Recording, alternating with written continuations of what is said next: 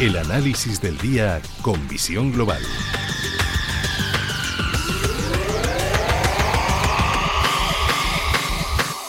Y saludamos a José Antonio Madrigal, director general de Urequers. José Antonio, muy buenas tardes. ¿Qué tal? Buenísimas tardes, Gemma. Bueno, menuda semana. Ha ido de menos a más, pero es que ¿qué más? Porque estamos viendo como en Estados Unidos. Parece que se han olvidado de todo. Eh, subidas eh, por encima de los 32.000 puntos estamos viendo, si no me equivoco, sí, por encima de los 32.000 puntos Dow Jones, por encima de los 4.000 SP500, por encima de los 12.000 en el Nasdaq. Pero bueno, ¿qué está pasando? Bueno, pues lo que pasa es lo que, lo que siempre tenemos que pensar y es que cuando todo el mundo ve todo negro, es el momento de comprar.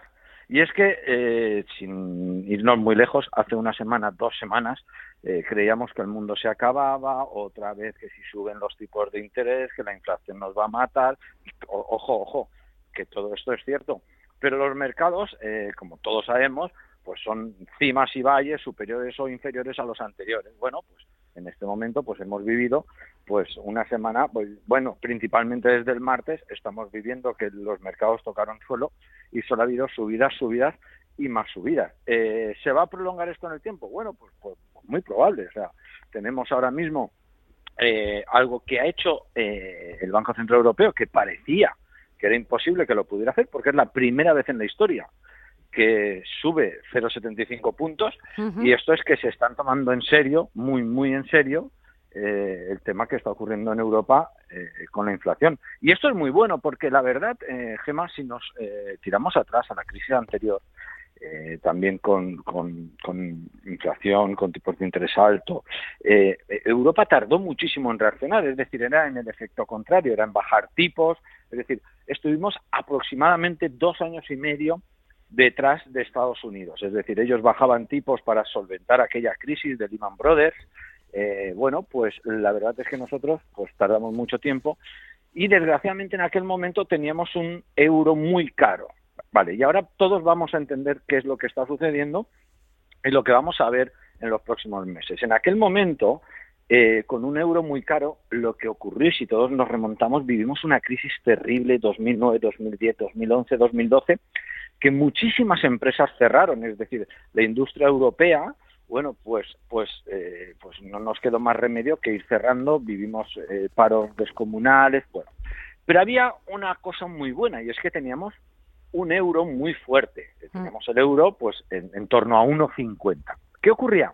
Que como todos los precios internacionales están basados en el dólar, pues claro, a nosotros nos salía muy barato pues poder comprar petróleo, nos salía muy barato poder comprar gas, nos salía muy barato cualquier cosa que en Europa no tenemos, esas cosas necesarias como es ahora el tema pues de la energía. Y ahora, si ahora nos vamos eh, pues 10, 12 años atrás, adelante, es decir, nos venimos al día de hoy, nos encontramos ante una situación similar pero con un problema. Y este problema es que ahora mismo el euro frente al dólar está en la paridad. ¿Qué ocurre? Que todo lo que queremos comprar está en precios dólar. ¿Y esto qué viene a decirnos? Pues viene a decirnos pues que todo nos cuesta mucho más caro. Es que decimos, no, es que el precio de la energía, no, es que el precio, eh, el, precio del gas o del petróleo está, está muy caro. Bueno, la realidad es que está caro porque nuestra moneda eh, está débil. Y está débil y esto ha hecho que sea la primera vez en la historia de, la zona euro que tenga déficit comercial. Es decir, que eh, es la primera vez que tenemos más gastos que ingresos. Es decir, Europa eh, por primera vez ha gastado la zona euro, mejor dicho, es por primera vez ha gastado más de lo que de lo que ingresa. Y esto es un problema porque cuando esto ocurre por primera vez, el Banco Central ha tomado cartas en el asunto también y lo más probable es que esto se alargue en el tiempo. Soluciones, soluciones habrá, pero siempre decimos lo mismo. Eh, y lo siento decir, cuando hacemos el análisis de la bolsa de Estados Unidos, cualquier persona, cualquier inversor que sea un poquito, un poquito más avispado, un poquito osado, que quiera tener el riesgo, eh, eh, eh, pues yo diría menor riesgo, a pesar de tener dos riesgos, que lo cuento, lo que tiene que hacer es muy sencillo, es decir, invertir en la bolsa americana. Europa lo va, lo vamos a pasar regular. Sin embargo, la fortaleza del euro frente a todas las divisas, del dólar, perdón, frente a todas las divisas, estamos viendo que es descomunal. Y además es que mm, para ellos no les tiembla el pulso a la hora de subir tipos de interés, da igual que sea 0,25, 0,50 o un punto. O sea, ellos quieren rapidez e inmediatez, saben reaccionar ante los eventos y se lo toman muy en serio. ¿A qué te referías cuando has dicho eh, esos dos puntos que querías eh, comentar? Eh, a ver, los dos puntos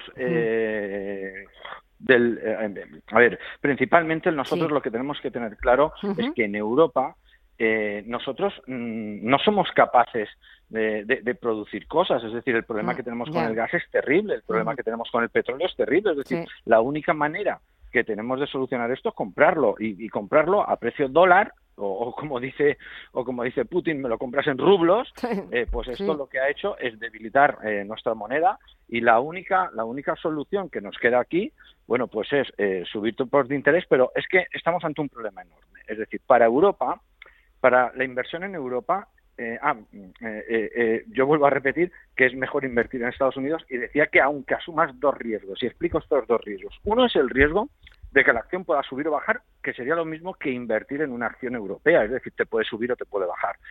Pero además tienes un riesgo añadido, y es si el dólar sube o baja frente al euro, que es tu moneda cuando nosotros somos españoles, invertimos en la bolsa de Estados Unidos, bueno, pues tenemos dos posibilidades, ¿no? Por un lado, que la acción suba o baja, y por otro lado, si el dólar sube o baja.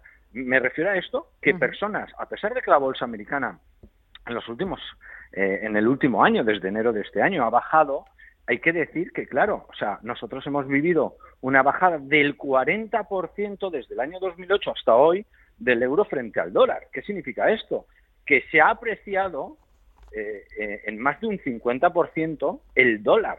Quiere decir que aquellas personas que invirtieron en la bolsa americana, aunque sus acciones se quedaran estáticas, quiero decir, tú compras una acción en el año 2008 a 100 dólares y hoy sigue estando a 100 dólares, realmente tú tienes un 50% más de beneficio. Exacto, no son los mismos 100 dólares. Claro, no son los mismos 100 dólares.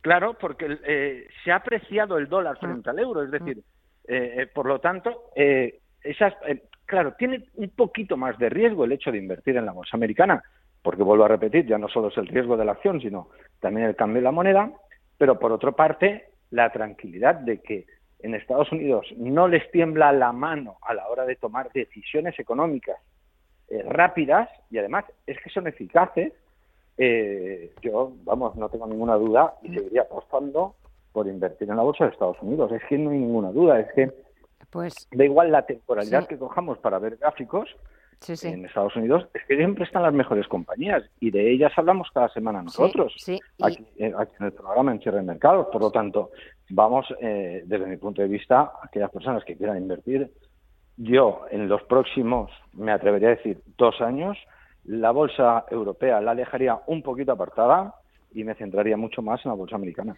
Pues eso es lo que vamos a hacer. Vamos a prestarle, siempre le prestamos atención a lo que pasa al otro lado del Atlántico, porque es verdad que ellos son los que mandan y si suben, pues hay que apuntarse al carro de las ganancias y más ahora con un dólar tan fuerte. José Antonio Madrigal, director general de Ureques. El próximo viernes empezamos a hablar de todos esos sectores porque esta semana Apple presentaba su nuevo iPhone 14, un nuevo Apple Watch, nuevos eh, AirPro. Así que de todo ello hablamos la próxima semana y de alguna otra compañía que, que nos busques y con la que nos sorprendas. Buen fin de semana. Gracias como siempre y hasta el lunes. Hasta el lunes. Felices inversiones. Chao. Chao.